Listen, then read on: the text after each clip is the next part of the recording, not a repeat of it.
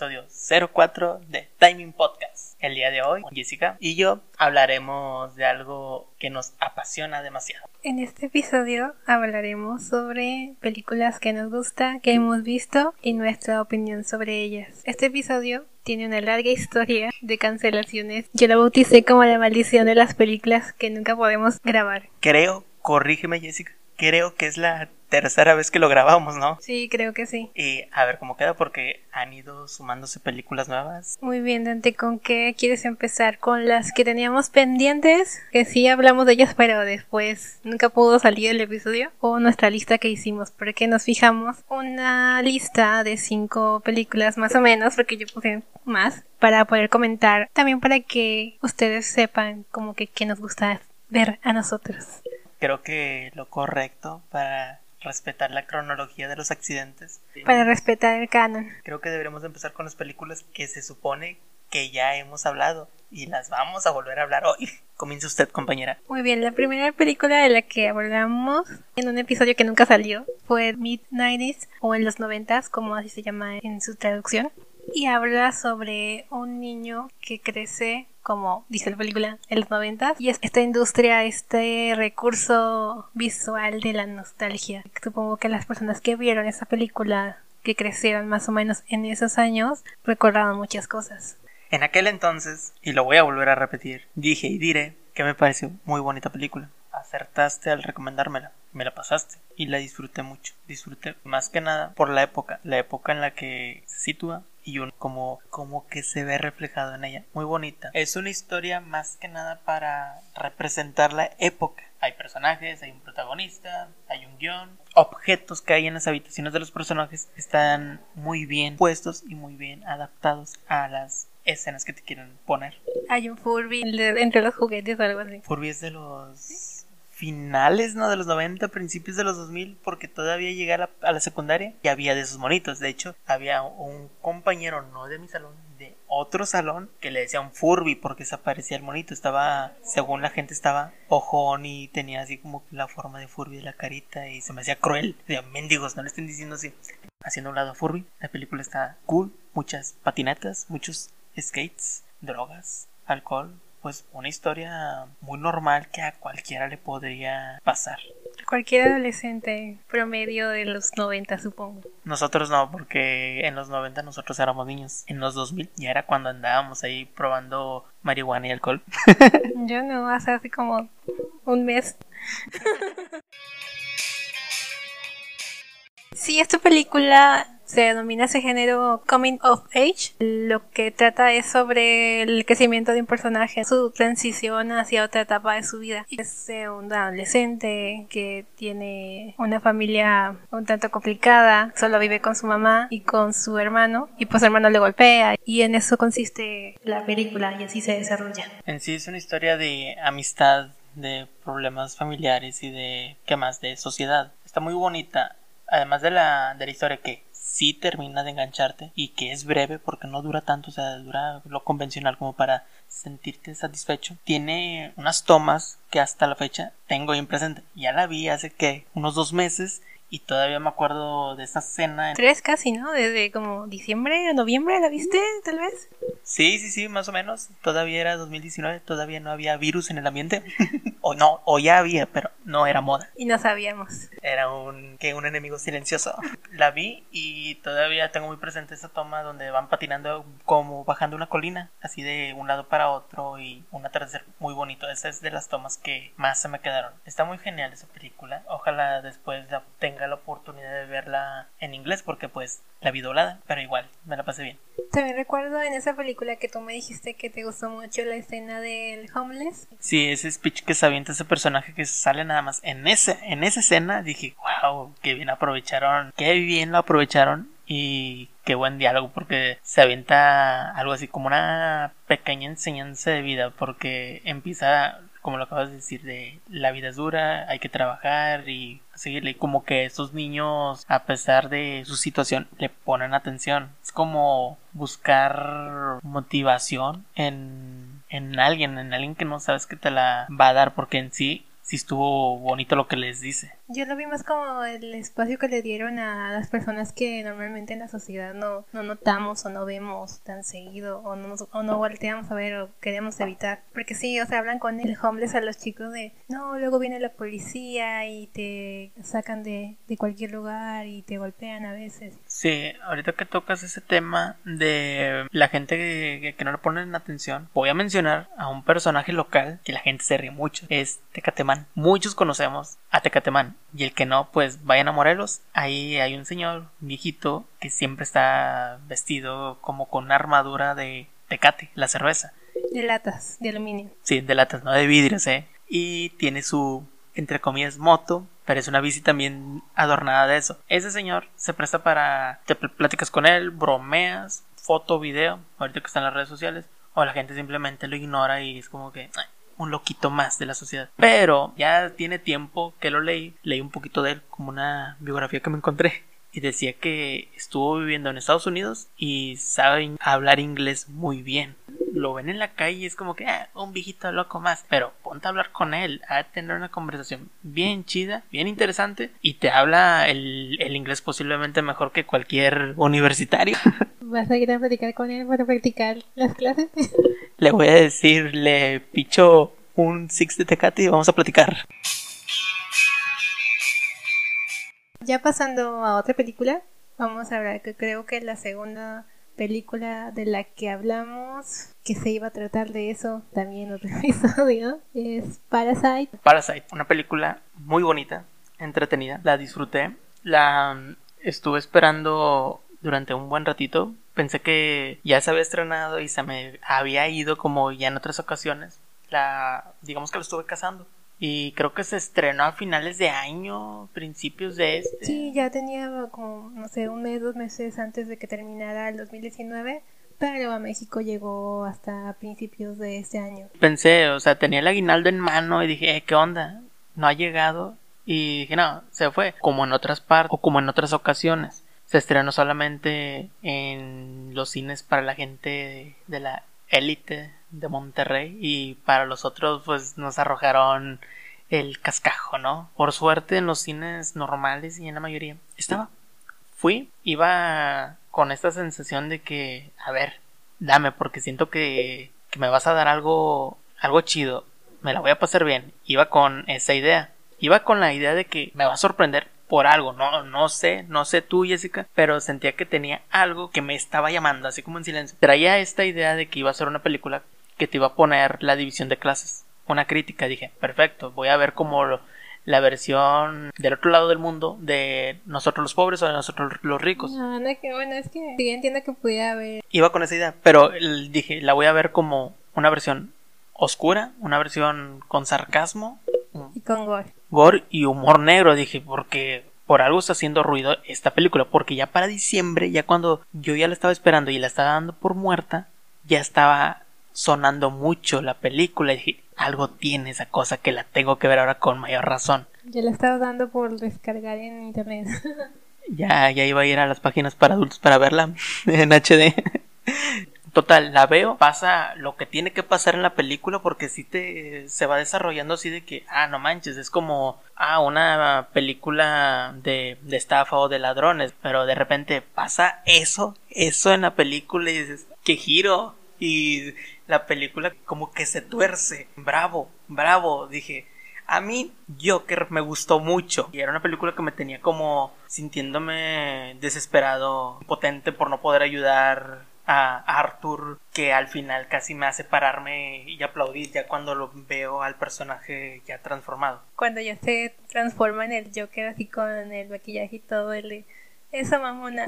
Así de lo gritas en la sala. Pero en esta película, mientras ves viendo que vas viendo que se van enlazando las cosas y porque desde que empiezan hasta con los pelitos del durazno, cuando mueven el mueble, o sea, estoy cuidando los spoilers todas estas cosas hasta que se acaba es como que wow y sí sí lo siento fans del señor Phoenix pero sí dije de que esta película se comió viva a la del payasito porque tenía hasta tomas más más chidas más realizadas. Más realizadas más cuidadas. Si el soundtrack del Joker lo disfruté este me la pasé mejor con el soundtrack de Parasite. Fue desde que ah, estaba muy bien. Y esta película, como la mayoría yo creo que ya sabe, es coreana. Fue dirigida por Bong Joon-ho, que también ha dirigido otras películas como las de Oja ah, sobre una chica asiática que tiene un super cerdo gigante.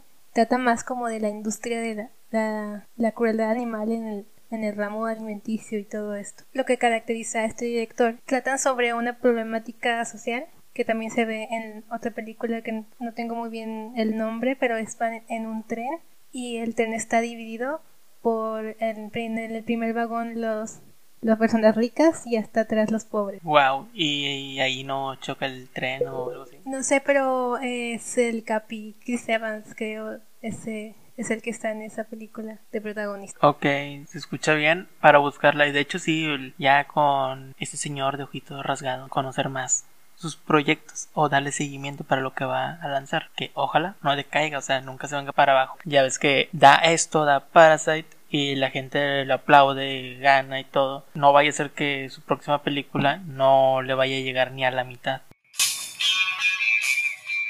La de Parasite, tú me dijiste que la viera. Y después me dijiste que viste también en el cine la de Jojo Rabbit. Y esa es la película que teníamos pensado hablar. Sí, sí, sí. ¿Qué película es? Jojo Rabbit. Me gusta el nombre. sí, sí, sí, la película de Jojo. Yo le digo Jojo, porque así se escribe. ah, bueno, Jojo, Yojin, Yujin, Conejito, Nazis. Muy bonita película, me, me entretuvo y pensé que duraba más. Ya ves que normalmente las películas bélicas duran un buen rato, es un poco larga, pero se me fue bien rápida, estuvo muy divertida. A diferencia de la vida es bella, que te entretiene y acabas pues triste al final. Yo-Yo es como una historia feliz, con tristeza, pero al final acabas así como que, eh. Yo la verdad nunca he visto, o tal vez sí, pero no me he dado cuenta, más películas de este director que es Taika Waititi. Este señor, otra que he visto de él ha sido Thor Ragnarok, que aunque les arda a muchos, es la película más chida de Thor estuvo muy buena. Por más que digan de que es que no representó el Ragnarok como es. Cállate. Tiene que adaptarlo de una manera para el público en general. Cállate, vete a leer los cómics. O sea, le quedó cool. Thor Ragnarok le quedó cool y sí es la película de Thor que más he visto desde la primera y la disfruto porque ya es que la primera y la segunda es como un poquito sufrible. Aunque también hizo Linterna Verde, acabo de ver. Ay, Linterna Verde, esa no se menciona. Él sale como actor, ¿no? En esa. Creo que sí salió como actor. Sí, porque tengo así el recuerdo de que él es amigo de este Deadpool, el Linterna Verde. la verdad, yo una vez cuando Blockbuster, los que tienen cinco años y no saben qué es Blockbuster, era un lugar donde podías rentar películas. Todo eso fue obsoleto empezaron a cerrar las tiendas y yo estuve a punto de comprar linterna verde porque nunca la he visto y aunque digan todos que es muy mala, tenía como que curiosidad por ella. Pero al final compré otra cosa porque estaban como que a 10 pesos y compré otra cosa en lugar de eso. Y es como me he salvado de ver linterna verde. Ya hacía muchos años. La puse y la vi ah, está bien. La volví a ver la segunda vez y ya fue donde empecé a darme cuenta así que y tiene estas cositas, ¿verdad? Pero Ah, es como puede entrar en esos gustos culposos, ¿no? Pues si te gusta, porque tiene que ser culposo?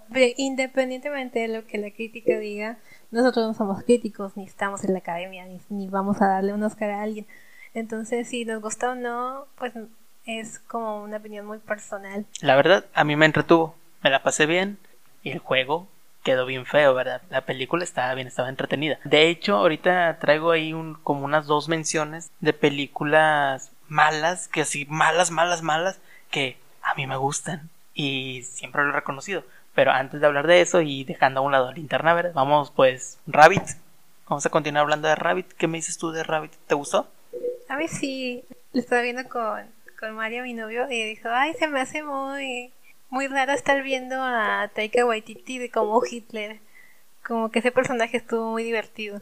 Sí, está muy, muy chistoso ese Hitler. Te, te ríes de él. Y luego como cuando este niño se da cuenta ¿verdad? de la verdad de, de su ídolo, porque es su amigo número uno, cómo se le cae toda esa imagen de él. También disfruté mucho ver a a Scarlett Johansson en, en la película. Me gustó mucho su personaje. No es que dure tanto, dura lo que se ocupa. Está bien, me gustó mucho verla porque ahorita trae toda esta imagen de viuda negra, seria, misteriosa. Yo, Pero igual y estuvo bien el tiempo que, estuvo porque la película no se trataba de ella, se trataba de los niños. Pues a mí lo que más me gustó fue eso, lo de Adolf. De que Waititi caracterizada, la caracterización de Hitler me gustó mucho.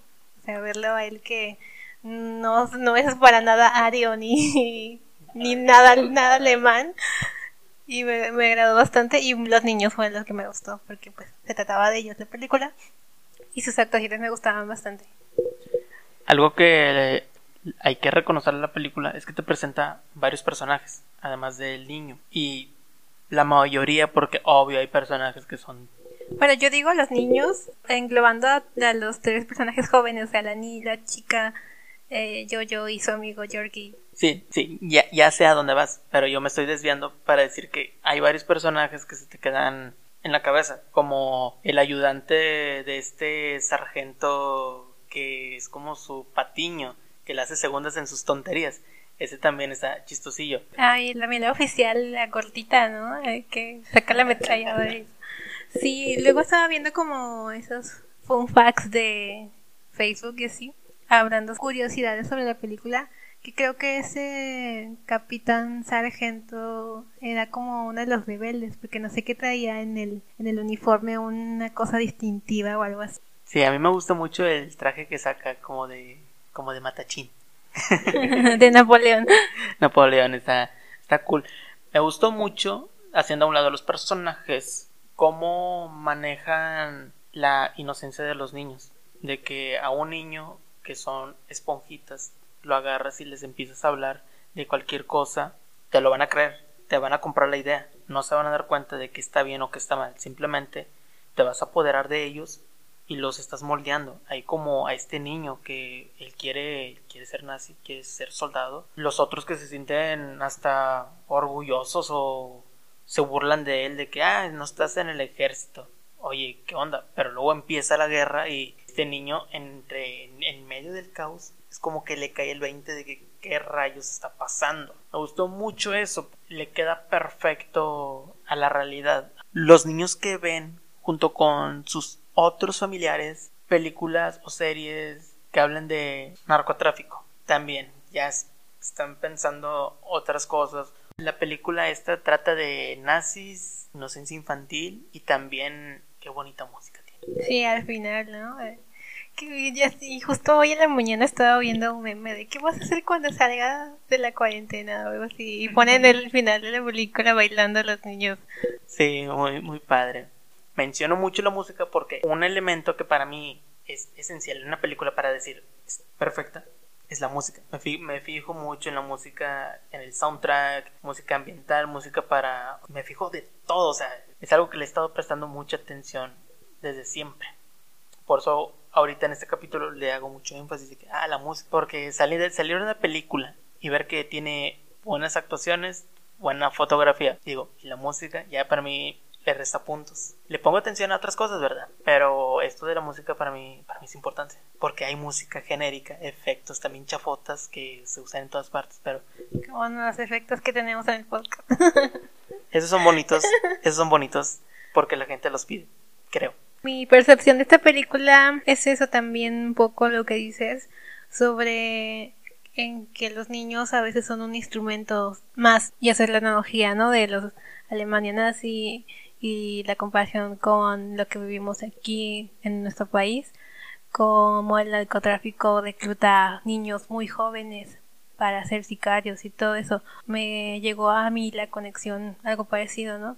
Y bueno, esta película no habla de esa crueldad de la guerra y todo eso, solo habla de la visión de un niño bueno, inocente, que le toca pasar por ese periodo en la historia de su país. Me gusta mucho cómo se maneja el tema de esa época con humor y ya está cayendo en lo ridículo.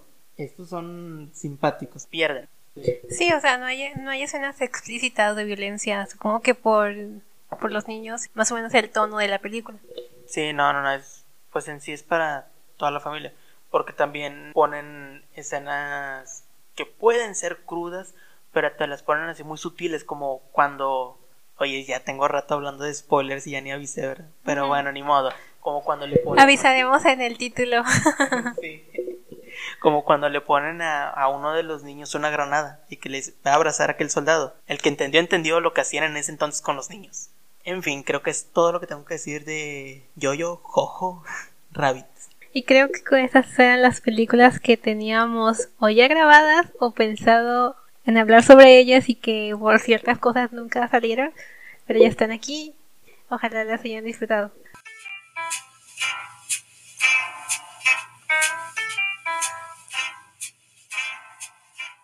Muy bien. Bueno, así como introducción quiero comentar. Un escritor, Nick Horby, escribió un libro llamado Alta Fidelidad, que después también fue película. Y en ese libro hacen muchas listas eh, sobre un dueño de una tienda de discos y tiene dos empleados y uno de esos empleados siempre ranquea cosas. Entonces, en base a eso, yo hice mi propia lista. Antes de empezar, porque creo que ya se, se, se pueden sentir desesperados porque le estamos haciendo emoción, pero no es eso. Antes de empezar a, a decir el listado de cada quien, hay que aclarar no somos expertos, no somos eruditos en el tema. No sabemos, ni, ni, siquiera estudiamos ninguna materia parecida a cine o audiovisual. Sabemos de la experiencia de nosotros o lo que leemos en internet para saber cómo apreciar las películas y todo esto. Pero no nos hagan caso, posiblemente van a ser películas que ustedes conozcan o que muchos consideren como chafas o aburridas. O que ustedes no conozcan, porque, bueno, yo al menos no sé si traje películas que a la gente le gusten, tal vez. Sí, porque también van a escucharnos discutir violentamente, porque las películas que yo traigo no le van a parecer a Jessica. Yo traté de traer algo así como un poquito extraño e igual ella va a traer películas que yo conozco y para mí son como que, ah, qué flojera, me voy a dormir, o no sé, por eso. Probablemente sí. Pero, o sea, el chiste no es pelearnos entre nosotros, sino solamente decir, oye, esta es esta película y me gusta por esto y escuchar al otro. Si nunca la he visto, o si ya la he visto, o comentar algo, y puede que ah, me interese verla si nunca la he visto y todo eso. Sí, así que pues ya vamos a comenzar y gracias y adelante, Jessy. Entonces va a ser uno a uno, ¿te parece? Uno a uno. Ok. Eh, no sé con cuál empezar. Yo puse un montón de, O sea, yo puse más de las cinco, pero voy a empezar con dos películas porque son del mismo director. Una se llama Only Lovers Left Alive, que en español fue traducida como Solo los amantes sobreviven. Y la otra es Patterson, y las dos son de el director Jim Jarmusch que es un director de cine independiente que básicamente siempre va a Sundance y todo eso. Only Lovers Left Alive trata sobre vampiros, vampiros tristes y deprimidos. No sé si tú la hayas visto alguna vez o escuchado hablar. No la he visto, pero ya me la estás vendiendo y creo que ya te la voy a comprar. Continúa. Only Lovers Left Alive es sobre dos vampiros, Adam y Eva, que han estado, no sé cómo creo que de los, desde los 1500, 1400 vivos y han vivido pues demasiadas cosas de la humanidad. Entonces ahora están como en un presente. E-, ellos, eh, la historia se desarrolla en Detroit y te ponen una ciudad súper desierta. Ya ves que Detroit es como una ciudad casi ya no, no sé si pudiera decirse fantasma porque sé que vive gente ahí pero siempre está muy atacada por la inseguridad y hay muchos edificios abandonados y lo que tú decías de la música junto con esas imágenes hacen como una película muy disfrutable no sé si sea para todo público porque pudiera parecer que no, nunca pasa nada interesante o que va muy lenta. ¿Y cómo... A ver, a ver, ¿cómo puedo hacer la pregunta? Que no quiero sonar como... Grosero o algo así. No, no grosero, sino como iluso, porque... No, pues está bien, o sea, si como nunca has visto o no has, hablado, no has oído hablar de ella, es, pues, todos tus cuestionamientos son como muy lógicos y muy genuinos, sin ningún énfasis o pretensión de desacreditado o lo que sea. No es que es tan, algo tan simple, ¿verdad? Pero dices que trata de vampiros. ¿Cómo los caracterizan? ¿Cómo están puestos? O sea, ¿cómo están...? Bueno, estos vampiros son Tilda Swinton y este... ¿Quién es Loki? Ah, ¿Cómo se llama? Loki, alias Tom Hiddleston. Ok, es... Tom es Adam y su personaje es muy melancólico. Y Tilda es Eva y es como más independiente y más alegre, por así decirlo, como que se adapta más a la época moderna, a cómo la humanidad ha avanzado y ha cambiado a lo largo del tiempo y a Tom sigue en la nostalgia de las cosas. Él se juntaba con los escritores, con Mary Shelley, con otros escritores como del, del, de la literatura gótica y tenía amigos de que su amigo era Tesla y cosas así. Y además era músico, pero era un músico que no quería que nadie lo escuchara. O sea, solo era músico para llenar su alma. Tenía buen cotorreo entonces, tenía buenas amistades. Y entiendo más o menos por qué línea va la película. Sabes que en una chanza sí la veo. Sí se escucha como que me entretiene. Ya es hora de que me sienta a ver otro tipo de vampiro que no sea de esos vampiros guapos y brillosos. Y la otra película que había mencionado es Patterson del 2016. Y también es más o menos esta temática de no pasa como que gran cosa, pero en sí la esencia de Patterson es la vida de un hombre que es Adam Driver, viviendo en un pueblo, él es un chofer de bus y le gusta escribir poesía. Entonces vamos a ver la vida de Patterson, cómo él se fija en cosas pequeñas del pueblo, como que el pueblo tiene muchos gemelos, cómo son los atardeceres, los amaneceres, eh, viendo cómo su esposa emprende cosas, como viendo la creatividad de su esposa que también hace como pinturas y cupcakes y diseña ropa y pinta. Ok, lo, o sea, nos aventaste ese 2 por 1 por el parecido que es. Pregunta difícil. De las dos, ¿cuál te gusta más? Sí, sí, me gusta más, pero yo he visto más veces la de los vampiros. No, sí, según yo, eso, eso quiere decir que te gusta más. Muy bien, entonces, ¿cuál es tu primera película antes? La primera película, no sé si la conozcas, ustedes también, no sé si la conozcan, se llama Funny Games. La, la original o el remake. La original, pero... es como extranjera, ¿no? No sé si es, no sé, inglesa o algo así. Es austriaca y la del 2007 es para el, mercado americano. Es lo que siempre hace Hollywood de los gringos y copian las cosas chidas. Sí, pero el detalle aquí es que el remake fue también hecho por su mismo director. Ah, sí, es el mismo. Sí. Que recuerda que hizo una, una actualización de software.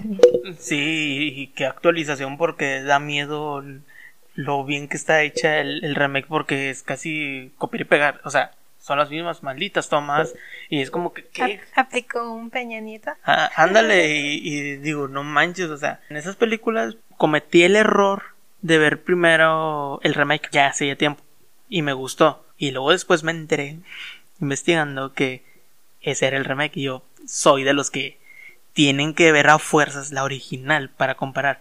Vi la original y dije ay Jesús Ay, hijo, ay. Como el meme, yo no veo la diferencia.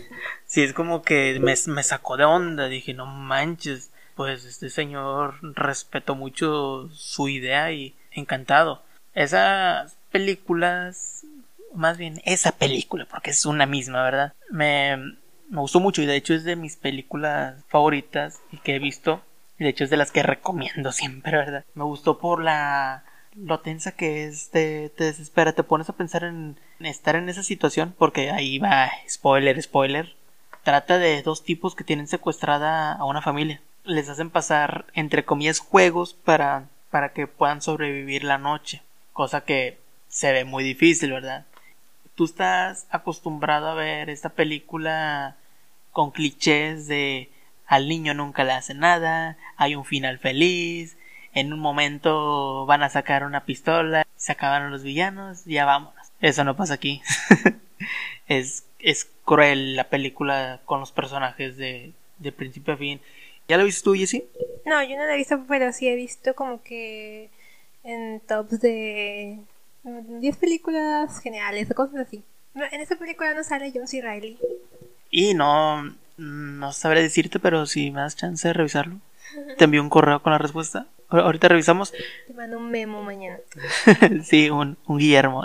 Hay un punto de la película donde se empieza a ver eh, este humorcito que tiene, porque tiene humor, donde se empieza a romper la cuarta pared. Hay un personaje que rompe la cuarta pared y dices, ay, hijo, eso, esos diálogos o esas miradas que echa, ¿verdad? De que te está hablando a ti para que estés atento de lo que están haciendo.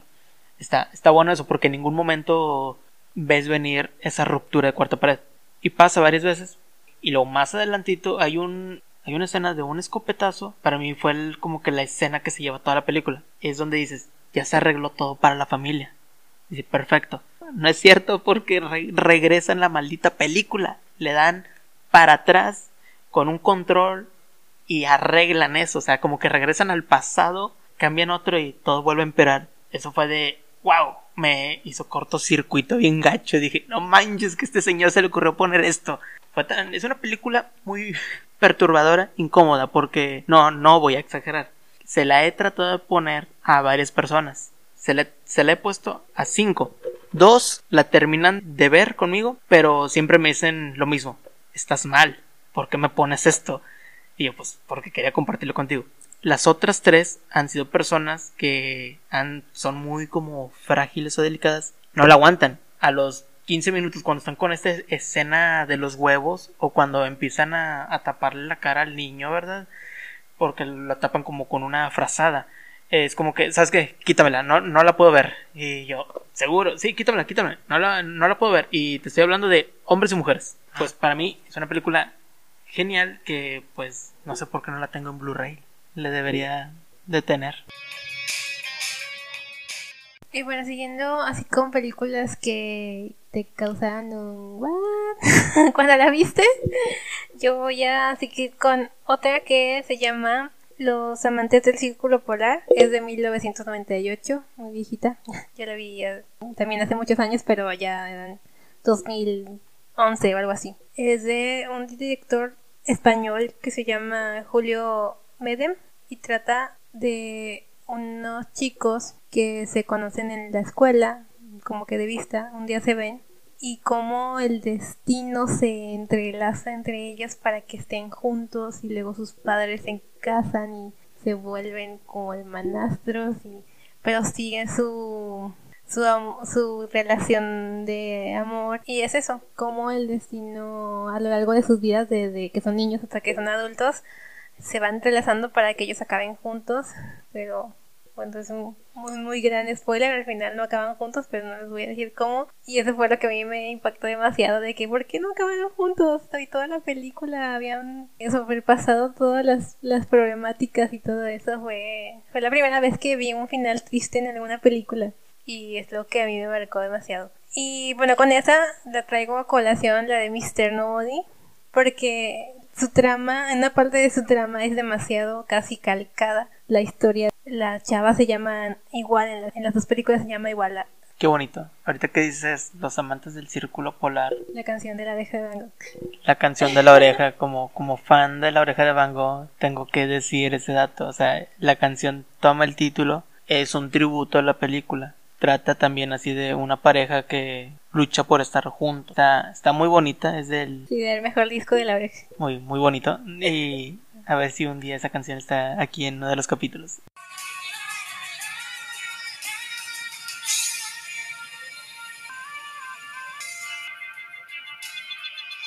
Continúe, Jessica. ¿Pero sigues tú?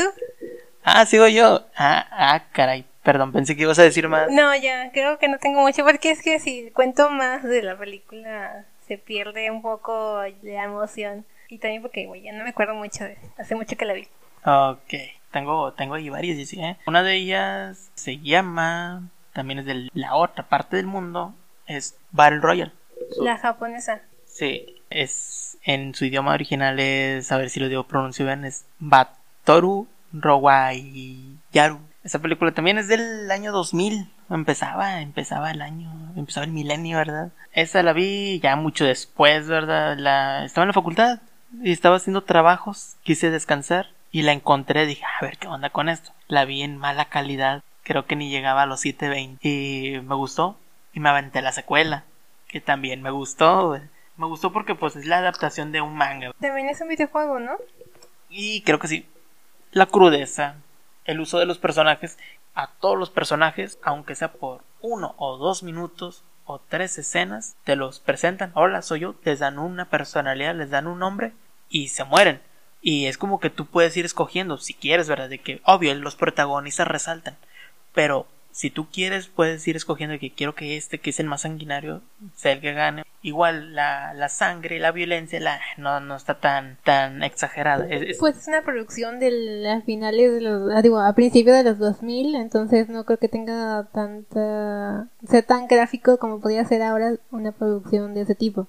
No, además de que es este tipo de violencia de esa parte del mundo donde se disparan, no se apuñalen y salen los chorros de sangre, así bonito. Y fíjate, creo que pudo haber estado un poquito más explícita porque, bueno, se le invirtió casi 5 millones de dólares, que es poco. Pero en ese entonces era bastante Era bastantito y les quedó bien. Eh, hasta la fecha no he podido encontrar los mangas bien completos porque sí me gustaría leerlos.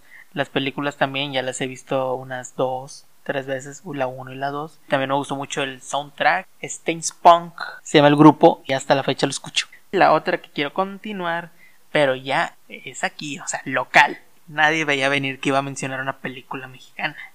Se llama Días de Noviembre. ¿La has escuchado? No, pero suena. Ah, creo que en un capítulo pasado que no salió, hablaste un poquito sobre ella, ¿verdad?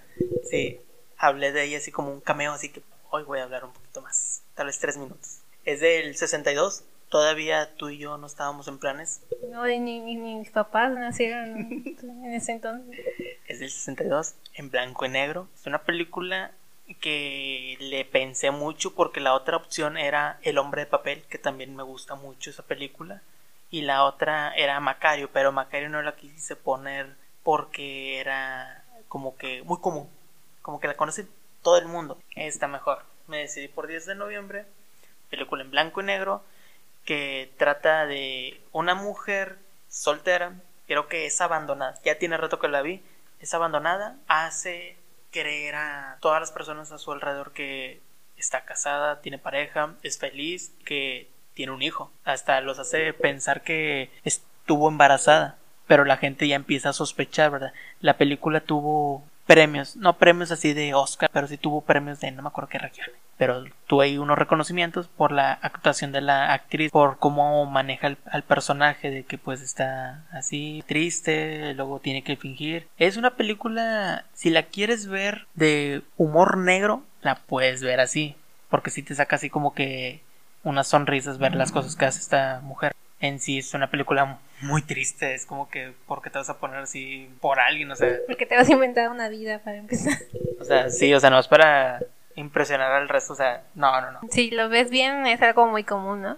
Con las redes sociales ahora. ¿Cuántos enfermos de virus no habrá ahorita? Y son puros fake. sí, es una película muy bonita y que si se llega a ver un remake de esa película, que la hagan bien. Porque para mí es de las intocables. O sea, está, está muy cool. Ojalá algún día la veas, Jessie. Qué padre, sí, no, no, no había escuchado nunca de ella. No sé por qué me recordó Tiempos Felices. ¿Tú la viste, verdad? Creo que llegué a ver que reseñaste algo sobre ella. Tiempos Felices, híjole, esa película fue de las primeras decepciones que reseñé. Sí, sí, tiempo. No, no me lo hubieras mencionado. Abriste una herida muy. Se cancela toda. Se cancela, ya me voy. ¿Quieres hablar tú de esa película? No, bueno, no estaba, no en mi lista, pero pues ya la mencionamos, entonces. ¿Por qué no te gustó? A mí se me hizo como que. Eh, normal, ¿no? No, no me ha desagradado tanto. A mí no me gustó, y de hecho, si la recomiendo, siempre digo así como advertencia. Es buena, pero nunca va a ser así como que, ah, uff, la mejor inversión de México. Igual y bueno, a lo mejor yo estoy como demasiado malinchista, pero como que al principio las producciones mexicanas como que no les tengo tanta fe, entonces como que no espero mucho de ellas. Y a veces sí me sorprenden porque sí hay que reconocer que hay algunas que sí son muy buenas. Sí, hay películas muy buenas, pero este, por lo menos para mí, no es el caso. Es, es que me pasó, Jessy, que me pintaba una historia, una historia de amor, desamor, de una pareja viven tiempos felices durante mucho tiempo, terminan y el chavo pensé que iba a tratar de dejarla a ella durante toda la película, pero iban a tomar la libertad de ocultar en los trailers la esencia original de la película, que es toda una agencia que bla bla bla. Pero pues es que los trailers son así, creo que los trailers de ahora nos están mal acostumbrando de casi decirnos qué va a pasar en la película. Al principio eran cosas que a veces ni puede que no tenían sentido. Sí, pero la bronca es que también la hipnosis, o sea, a mí me estaban vendiendo otra cosa y yo me sentí... ¿Dónde la viste? Eh, yo la vi en Netflix y también, pues, la reseña que te hacen en, en Netflix para, pues, para que te interese o para que veas de qué va como que casi siempre no son como que lo más acertado le ponen cualquier cosa a veces. Es la bien Cinepolis, pagué por ella, la patrocinó la costeña porque me acuerdo que salían unos, unos chiles, la costeña, pero ay, Dios mío, fue un dolor de cabeza esa película. Yo pienso que lo mejor fue como una copia de la de Eterno Resplandor de una mente sin recuerdos, pero como muy trucha. Muy al ahí se va o no. Pero sí, no, fíjate, esas películas que me he topado y en vez de verla le cambio. No la veo, digo nada, bye. Prefiero ver el canal del Congreso. prefiero ver a esos señores dormidos. Muy bien. Otra película que viene en mi lista. Esta película se llama I Lost My Body y es del 2019, es del año pasado, y es una animación francesa. También cuando la vi se me hizo como súper diferente. La vi creo que en Año Nuevo, o sea, despertando en Año Nuevo la vimos y a mí se me hizo muy, muy interesante y me gustó bastante. El director se llama Jeremy Clappin, Clapin, no sé cómo se pronuncia en francés. Y trata sobre un chico que pierde una mano y la mano cobra vida y empieza a viajar desde, supongo que desde el hospital donde, donde la dejaron. Y, se quiere, y quiere encontrar pues, a su cuerpo, al chico al que le pertenecía. Y entre esa va recordando la mano, pues todo lo que vivió cuando pertenecía a un cuerpo, te muestra como la historia de este chico y un poco de su pasado. Muy bonita. Fíjate, no la vi, nomás vi trailers, nomás me dije, luego lo checo, qué bueno que lo mencionas para prestarle atención. Estuvo nominada, ¿no? No sé si habrá ganado, no, no me acuerdo qué ganó en animación. Ya ves que en animación, pues nadie, nadie le presta atención y los que ganan, qué bueno. En animación, esta vez ganó Toy Story 4. No, había perdido había perdido Disney, ¿no? Yo había ganado Toy Story 4 que... Porque la gente estaba furiosa porque no se lo merecía. Técnicamente no se lo merecía porque no había ni diferencia entre la 3 y la 4. Y estaban diciendo que se lo deben de haber dado a, a esta película navideña de Netflix. La de Klaus. Sí, esa. Igual la de... ¿Cómo se llama? ¿Mr. Link? ¿Cuál? Mr. Link. La del Sasquatch, que es puro stop motion. No, no, no, no vi esa. Solo que la, la, que yo sabía que estaba nominada era pues, esta que estoy hablando, la francesa, la de Netflix, la de Navidad, y pues las de siempre de Disney Pixar. Sí, no, a mí me hubiera gustado que... Sí, es cierto, tienes razón, Toy Story 4. A mí me hubiera gustado que ganara Klaus. ¿Y sí la viste? Esa sí la vi, me hubiera gustado que ganara. La otra, la de Mr. Link, creo que se llama así, tal vez...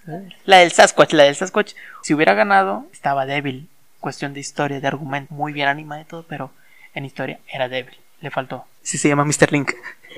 Una película que me gustó mucho y me la pusieron en la facultad cuando estaba en segundo semestre.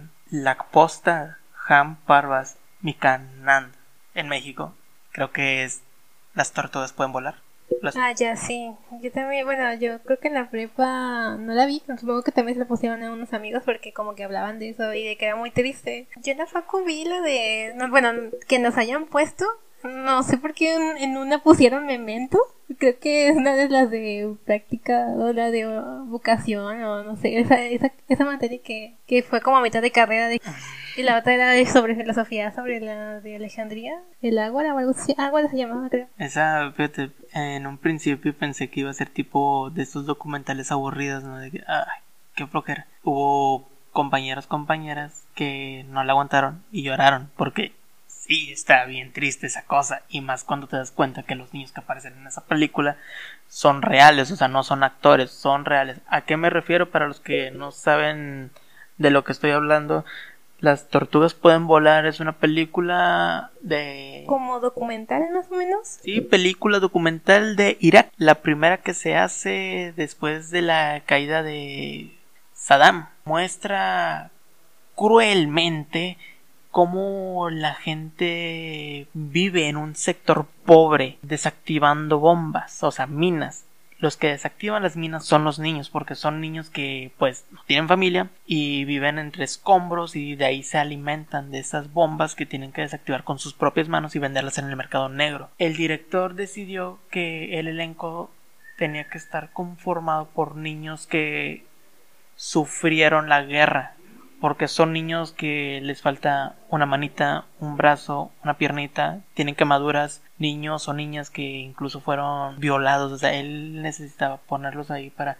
Necesitaba ver a alguien que haya vivido realmente eso. Un poquito no es la gran comparación, pero un poquito lo de Roma con algunas locaciones que yo es que creo que en el hospital todos eran doctores de verdad y la chava, o sea, Yalitza pues no era actriz desde el inicio. Antes nunca había hecho otro papel, por eso se puede ver como que un poco más real. Sí, ella pues ella es maestra.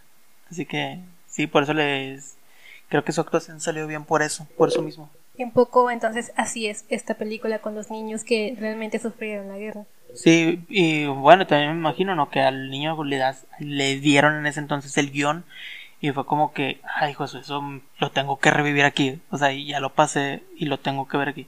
En sí, la película, la película es buena, es entretenida, es, es cruel y te pone a pensar en muchas cosas, como en que tú estés aquí bien cómodo haciendo estupideces en tu casa, bien relax y todo, pero no sabes lo que están pasando en tal sector del otro lado del mundo, donde hay guerra a las 24 horas, o sea, te pone a pensar mucho. Por eso hay, hay compañeros que, que se quebraron, o sea, gachos, se quebraron y lloraron en el salón, porque también hay una escena donde una niña violada se deshace de su bebé. Y dices, no, no te pasa, es una escena muy gráfica, dices, se pasó, si está, si está sensible y nada más la he visto una vez. ¿Por qué? Porque no he tenido tiempo de volverla a ver. No, no es algo que se me antoje ver. O sea, para esta, para este episodio busqué información porque no quería dar datos falsos y me puse a ver las imágenes y si me acordé de las escenas dije estaría mal si la viera la podría ver otra vez pero tengo que animarme porque nomás de saber que los niños que están ahí son víctimas de guerra real me hace sentir como que a rayos. No o sea ya pasaron tal vez 10 15 años de esos niños ahorita ya son adultos y todo pero verlos ahí es como que ver a mi hermano de 15 años puesto en ese panorama, no me gustaría que alguien estuviera usando un documental o una película para su entretenimiento. Te la ponen, creo que es una cosa que te ponen así de que, mira, esta es la realidad en otra parte, estos son niños reales, es para reiniciarte el pensamiento de que, no manches, o sea, si estoy mal, tengo que bajarle al, al materialismo, al consumismo, porque hay otras cosas más importantes que estar preocupado por no pagar la suscripción de Spotify o de YouTube. O sea, creo que es de esas cosas que si vas a volver a ver, te vas a tener que amarrar bien de valor, verla, porque si está muy cruda. Creo que si la tengo que ver es con otra persona para hacerle reflexionar.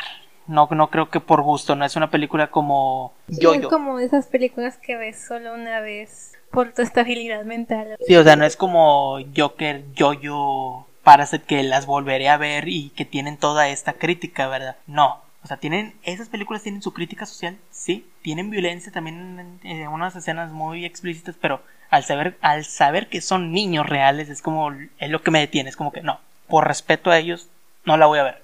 Para no bajar tanta la línea de lo que acabas de decir, yo voy a hablar sobre una película que eh, está basada en un libro, se llama Winnie to talk about Kevin. en español tenemos que hablar de Kevin. También tiene niños, pero no es para nada relacionado con guerra o algo así. Tiene mucho de maldad, como lo cruel que puede ser la guerra, pero es de una forma muy diferente. Es sobre una pareja, otra vez Tilda Swinton y John C. Reilly. Tienen un hijo que al que llaman Kevin y este hijo es malo. Es como una película para replantearte la paternidad. ¿Tú ya la has visto antes? Ya la he visto entonces, mm, este chico Kevin, bueno, en el libro se le pasa molestando a sus compañeros de la escuela, o sea, está, está en el kinder y molesta a los niños. Y en la película también lo da a entender con cuando molesta a su hermana e incluso supongo que llega a agredirla. No, no es explícito, pero se da a entender que llegó a agredirla al tal grado de hacerla perder un ojo. Es una película que eh, Kevin, que es este... Ezra Miller. Ezra, ¿verdad? Es este niño que lo hace también el desgraciado. Dan ganas de meterte a la maldita pantalla y golpearlo. O sea, ¿cómo puede ser tan desgraciado? Creo que es una película que representa bien el, el mal desde nacimiento, o sea, de nacer malo, o sea, realmente. Pobre de la mamá, que es la que sufre porque el papá, pues, está cegado, ¿verdad? O sea, ni, ni por Luego este señor, creo que te, te, había comentado que hay otra película que no sé cómo se llama, pero también es sobre unos chicos que se pelean en la escuela que sus papás se juntan como que para hablar de por qué se peleaban a sus hijos y uno de esos papás es John C. Reilly. Es como que, ¿por qué no le pone atención a sus hijos? y ya ves que en Guardianes de la Galaxia por andar allá peleando casi le matan a la familia. sí. Esta película salió en el 2011 y fue dirigida por Line Ram Ramsey, es una directora, igual igual que la escritora del libro, son mujeres y se ve mucho esta visión femenina porque bueno, el libro y la película un poco tratan más de, la experiencia de la madre, a cómo sobrellevar este hijo que es malvado. En la película y en el libro también tratan como que esta parte de la maternidad te replantea ciertas cosas y te empieza a cuestionar Estilda si es una buena madre o no. Un poco más también como la sociedad hace a las madres ver, porque en la película también es como la culpan a ella por todo lo que hizo su hijo y pues ella era como que súper buena y, y la verdad es lo que vemos ahora. Cualquier cosa que tu hijo haga, o bueno, que una persona haga, si es muy joven, si es un niño o un adolescente o un, adulto joven, siempre culpan a la madre. O sea, y siempre en eso es la madre. O sea, cualquier cosa, como que la mujer siempre ha sido juzgada en la sociedad. Sí, de hecho, eso de la madre de Kevin ella es un personaje muy castigado desde que empieza. O sea, se la pasa mal y se ve como ya pasan años y no se le olvida a la gente la cosa que hizo el huerco. Como que todo cae en él. Y no, oh, perdón, en ella. Y como y no está la niña, no está el papá. Y todo lo tiene que aguantar. O sea, oh, qué, qué estrés. O sea, en serio, que, que aguante. He tenido la desdicha de nomás de ver la película no he leído el libro. El libro lo quisiera leer. Sí, si se me hace que un día lo voy a agarrar. Lo voy a leer para estresarme más. Esa película sí está, sí está buena. Eh, la película, a comparación con el libro, o sea, las escenas son exactamente, casi literales, calcadas de, de, las, de lo que te escribe el libro. Pero bueno, en esto de la, del razonamiento de la maternidad y las actitudes de Kevin, pues obviamente se desarrollan un poco más. Y la verdad es que es un buen complemento la película cuando ya lees el libro. Yo lo estaba leyendo y de que, ay, me acuerdo de esta escena en la película. Yo llegué a esta parte y así. Ojalá lo puedo leer o ver la película otra vez porque... De la cuarentena y te lo saca, yo que sí te lo eches porque sí, sí tiene como unas 600 páginas más o menos. Sí, sí me acuerdo del grosor del libro. Es como de esos libros chaparritos pero gorditos. Sí, además que luego lo busco. Esa película se la puse a una amiga que es maestra. Le dije, ven, vamos a ver esa película. Y yo la había visto, ¿verdad? Vamos a verla para que me digas tu opinión como maestra. Creo que ella se la pasó más mal que yo. Ella la había visto y ella, para su, ser su primera vez, fue como que me dijo, se acabó la película y me dijo, Dante, te aguanto esta película porque empezó muy artística, con la escena de los tomates y mucho rojo. Me estás enseñando una película perturbadora de ese huerco odioso desde bebé, tiene muchos problemas y si me dijo, he tratado niños con actitudes así he tratado de ayudar, unos sí se dejan, otros no. Ya nomás veo a los papás de los conflictivos y digo, pobrecito, porque me doy cuenta, siguiendo con las palabras de mi amiga, me doy cuenta que son niños que ya tienen la vida arruinada, que no se puede hacer nada, que al rato van a estar hasta encerrados en el penal o un futuro peor. Es muy triste cuando volteas a ver a un grupo de niños de 5 años y de volada resalta los que no van a tener futuro. En esos entornos es pues el background de la familia. En esta película y en este caso en sí, es, los papás pues son clase media alta, puede decirse que son casi, no, no son ricos, pero si son clase media alta, eh, el chavito no le falta nada. Hasta cierto grado también tiene atención porque pues el papá siempre lo solapa en todo y lo quiere demasiado. Pero es como que esta guerra que tiene con la madre, una relación compleja entre madre e hijo. Todo es con la de la señora y posiblemente como en cierta parte culpa de ella porque ya ves que no lo quería tener. O sea, desde el principio estoy embarazada y es como que... Bueno, eh, algunas, de hecho, algunos papers científicos, estudios, puede decirse, sugieren que sí puede haber una cierta correlación entre el estado emocional de la madre y el, y el feto. En esa parte de la película sí se pierde mucho de la de todo el razonamiento que tuvo la madre. En el libro es sobre... Lo tuvo porque se puso a pensar que un día iba a llegar y no iba a tener un legado o, no iba a dejar nada en la, sobre la tierra. Y fue como en ese momento de desesperación en el que decide si tener a, a Kevin. Desarrolla en el libro del momento en cuando nace que no genera ningún vínculo con, con su hijo y hasta ella se cuestiona de que debería de, de, ser así, pero al final no. Como tenemos esa escena en la que de bebé está llorando, llorando, llorando, llorando. Y por más que lo están arrullando, cargando, o sea, no se aplaca ya, solamente lo está haciendo por fregar, por molestar. Sobre todo a su mamá, porque cuando llega su papá, él se queda quieto, se duerme, se ríe. Es otro para el papá. Por eso el papá no, no cree, no cree nada de lo que le dice la mamá. No vamos a ahondar mucho en este tema, daría para otro episodio de esta película. Y seguimos con... El mariachi, el mariachi de Robert Rodríguez. Me gusta mucho y más cuando supe cuánto se le invirtió. Más cuánto fue la inversión. Pero es la de... No, la que es de Antonio Banderas se llama diferente, ¿no? ¿O es esa, la de Antonio Banderas? La que lleva como que una guitarra y en realidad es una metralleta o algo así. Yo hablo de la del 92. Creo que no es. Que las otras ya son las sagas de Érase una vez en México y todo esto. Era no, la del 92. Que es otro actor que al final se van en moto.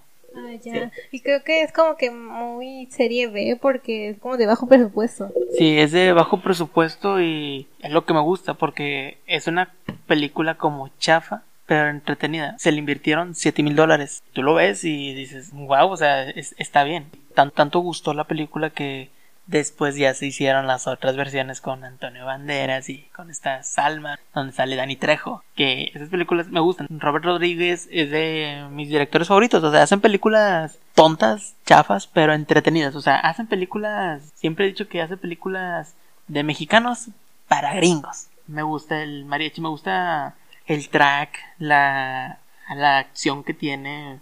Creo que es de las películas que más he visto. O sea, si me la topo ahí un domingo en la tarde digo, órale, vamos. Es un western y el género western es de los que más me gusta. Por eso escribí un libro de un perro vaquero, ¿ok? Es este, el actor es Carlos Gallardo. Porque después llega Antonio Banderas con su guitarra y él no cantaba la del aventurero, o lo estoy confundiendo las No, cosas. ese es. No, ese es otro tipo de mariachi, era la del aventurero. Muchas películas de Don Roberto son de las que más me gustan. De hecho, él se aventó minispías. Me entretiene, pero ahorita no vamos a hablar de eso. Creo que mi última será, a ver si lo digo bien, perdón si no lo digo bien, Reservoir Dogs. Sí, la has visto.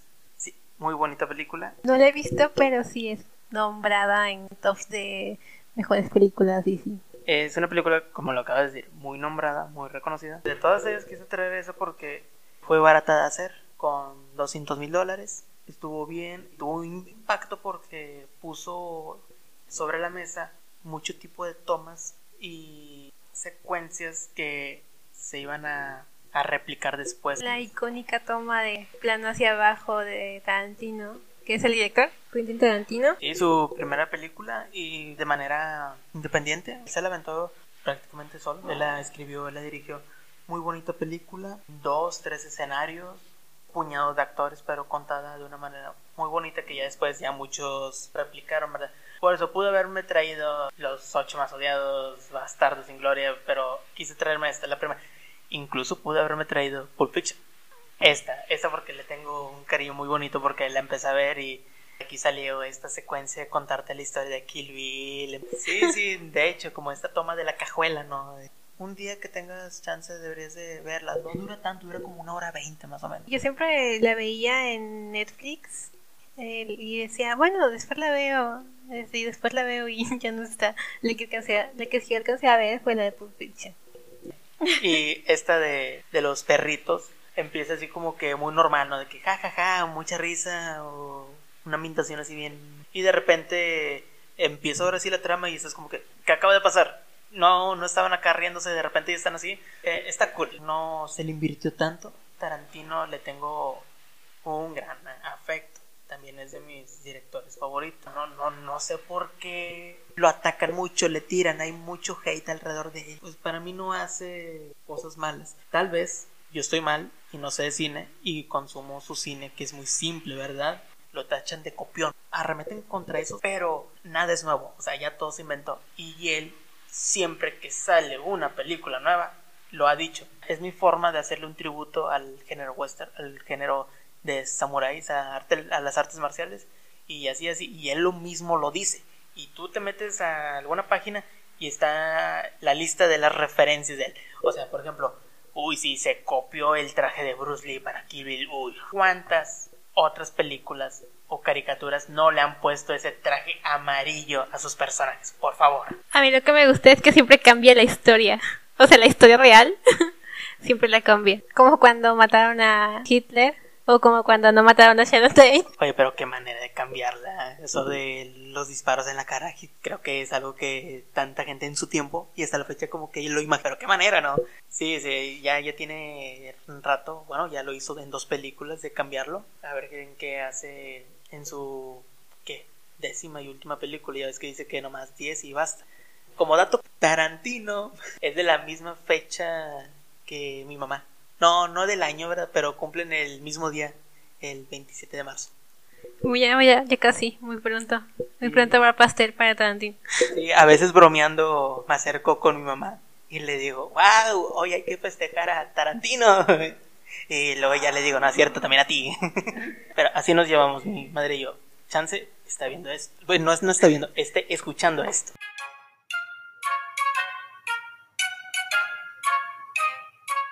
Muy bien. Voy a concentrar esos que me quedan en una sola porque más o menos es la temática. Las dos hablan de amor y de corazones rotos. Yo tengo 50 días con Summer del año 2009, el dirigido por Mark Webb. Y es sobre un chico, la intro de la película dice, un chico conoce a una chica, pero no es una historia de amor. Entonces vamos a ver a Tom y a Summer cómo se conocen y cómo forman una relación no tan formal como Tom quisiera a veces y cómo Summer se va de su vida y le rompe el corazón, cómo es su transición entre esa desilusión amorosa y de cómo la idealizó demasiado. ¿Tú la has visto antes? Sí, la he visto unas dos veces. Me gusta, me entretiene, pero lo que ya sabes para dónde voy es el mismo debate de siempre él fue un estúpido, ella fue la mala, ella nunca estuvo mal, él estuvo bien, o sea, ese debatito es el que me marea. Y ya nomás escucho que empiezan y yo quiero sordearme del tema, en serio. Se puede hacer para otro episodio porque realmente hay muchas cosas. Lo primero que ves o la primera impresión que tienes sobre ella no es del todo la historia completa. Bueno, yo vi esta película muchas veces y con el tiempo y con los años he cambiado como de posición o podría decirse de bando. Lo que yo pienso es que he podido analizarla más y comprender realmente el mensaje que, que el director y que los actores querían dar con esta, con esta película. Y pues también viendo videos sobre análisis. Creo que todos los puntos de vista está, está bien escucharlos. Y la otra película, la última que yo tengo, se llama Hair, desde el año 2013 y dirigida por Spike Jones, protagonizada por Joaquín Phoenix. ¿Te has visto antes? Sí, la quiero ver. Siempre. Es la Scarlett Johansson. Esa la tengo que ver.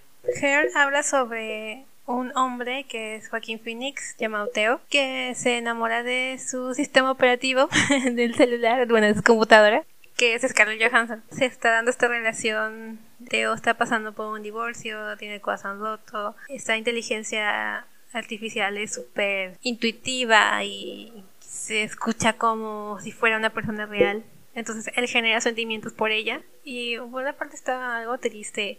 Ya como de fantasía, algo que sí puede pasar. O sea, ya a esas alturas donde hay gente que tiene como pareja hologramas o muñecas muy realistas, es que sí puede pasar eso. Y más cuando, como lo dices, cuando alguien está pasando por algo difícil. Qué bonita, no, no puede ser de lo que me estoy perdiendo. O sea, tengo, tengo que verla creo que sigo yo.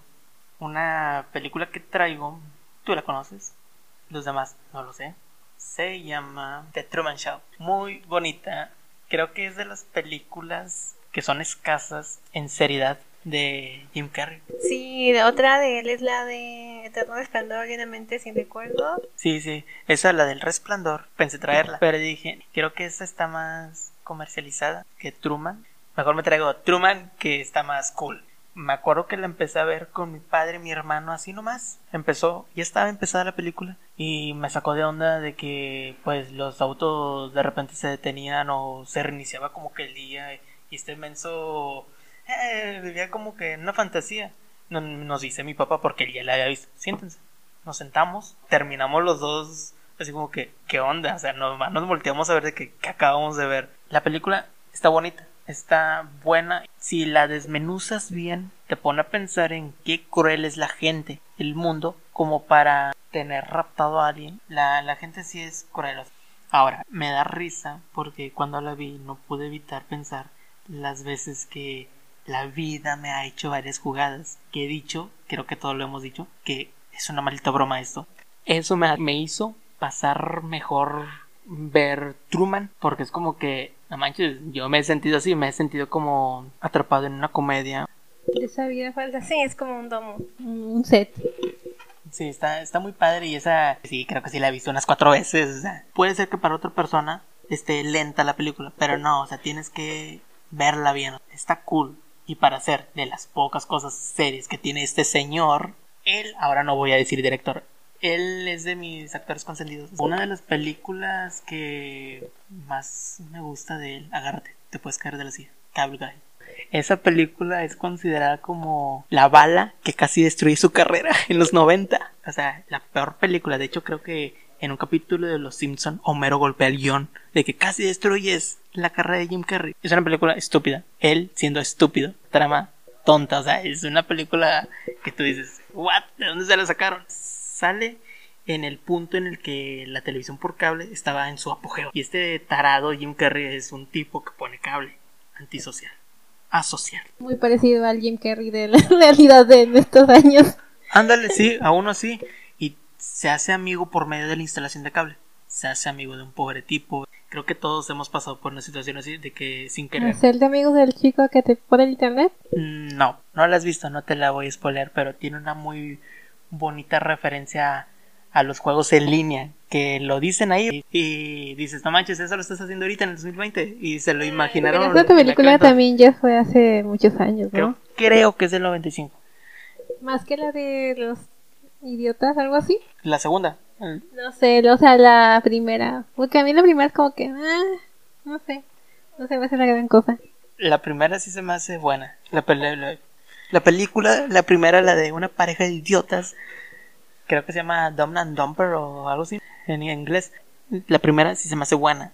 La segunda se me hizo como que vamos a hacerla así, eh, es como, que... Están viejitos todos. como que calcaron la primera y le cambiaron unas cosas y le subieron un poquito de tono al humor, pero no se me hizo tan buena como la primera.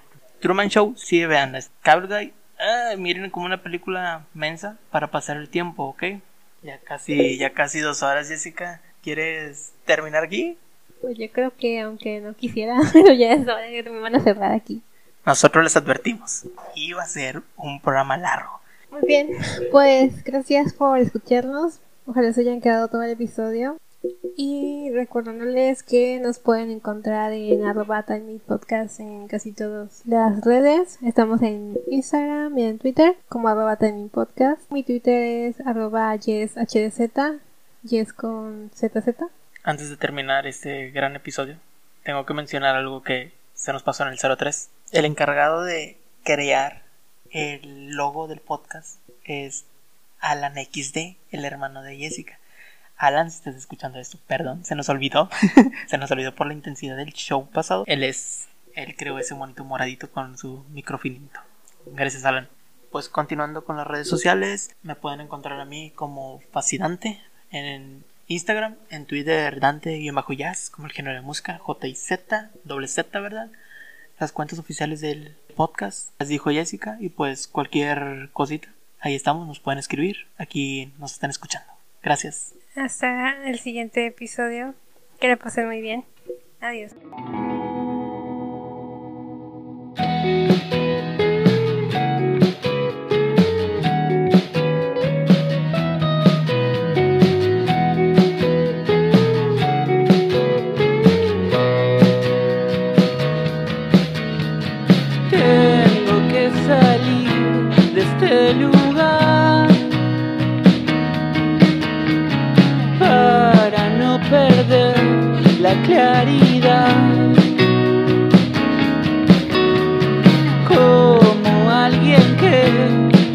Viajó.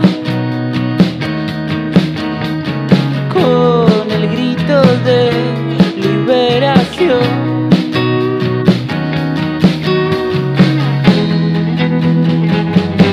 ¿Qué fue lo que pasó? Olvide mi cuerpo, doctor tengo que hacer? Salve mi alma. por favor. Ya no podrá cantar, no me importa esta vez. ¿Qué fue lo que pasó?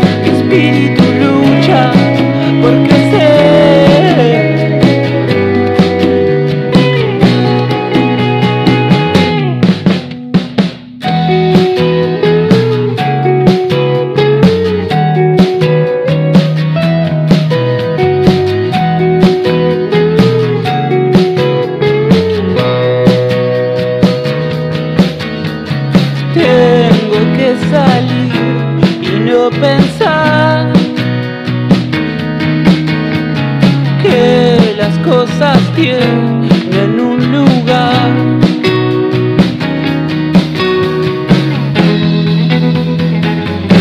¿Qué fue lo que pasó? Olvide mi cuerpo, doctor.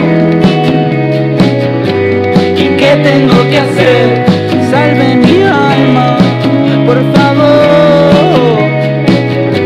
Ya no podrá cantar, no me importa